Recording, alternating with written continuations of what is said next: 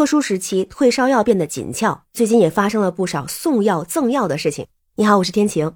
同是赠药，结果却不太一样。有这样两条新闻登上了热搜。咱们先看第一个，最近有位女士在点外卖的时候，收到外卖多出了四颗退烧药，这怎么回事呢？是在上海有一位唐女士，她因为自己和家人都感染了新冠病毒，生病在家，就点了一单外卖作为全家人的午饭。不过呢，他因为担心外卖不能及时送来，所以特地在订单里面备注“阳了没饭吃，求送，感谢”。让唐女士没想到的是，她的这单外卖不但准时送达，而且她还收到了店主暖心附赠的四颗退烧药。看新闻中的图片啊，是四颗布洛芬。那这个店主跟唐女士认识吗？应该是不认识。店主啊，他就说看到外卖单子上备注家人都生病了，就想着万一这位顾客没有药，能帮上一点忙也是好的，所以他就把他父亲寄给自己备用的退烧药随餐附赠。他说自己留了一些，差不多够用了。那唐女士收到这个药之后，自然是又惊讶又感动。她非常激动的在朋友圈表达了自己的感谢之情。她就说啊，虽然我暂时不缺药，但着实也被感动的想哭。这四颗药我可以送给有急用的人，需要的私信我。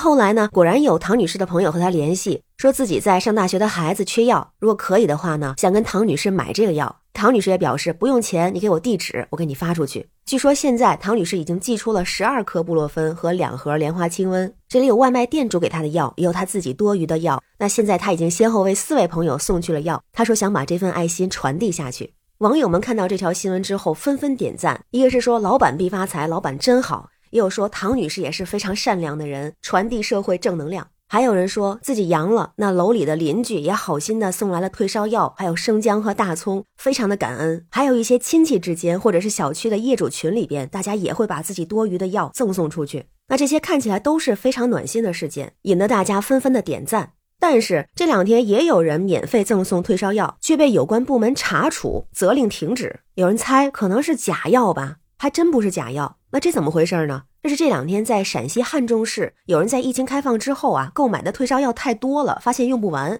于是呢就通过某音平台直播免费赠药给当地的网友。但是有人看到之后呢，就觉得不正常，说发烧的人这么多，退烧药这么紧俏，价格还一路走高，有的时候加钱还买不到，怎么会有人免费赠药呢？觉得这不正常，肯定有问题。于是就有人说啊，这肯定是假药，所以呢就给当地有关部门打电话进行举报。那有关部门立刻前往领药，实际上呢是上门进行查处。但是查过之后发现不是假药，确实是通过正规合法途径购买的合格药品。但是呢，有关部门依然是进行了批评教育，还责令停止赠药。这是为什么呀？当地的市场监督部门回复说道：“，免费赠药是善行，是义举，应该鼓励支持。但是当事人所赠的药品中包含大量的安乃近片、芬安咖敏片。”这些药有什么问题呢？它们都是处方药，那处方药的使用是有严格的适应症、禁忌症和注意事项的，需要遵医嘱使用。就拿安乃近片为例，这个处方药禁用于十八岁以下的青少年儿童，有可能会引起像粒细胞缺乏症、血小板减少性紫癜、再生障碍性贫血等血液系统严重不良反应，还有过敏性休克等严重过敏反应，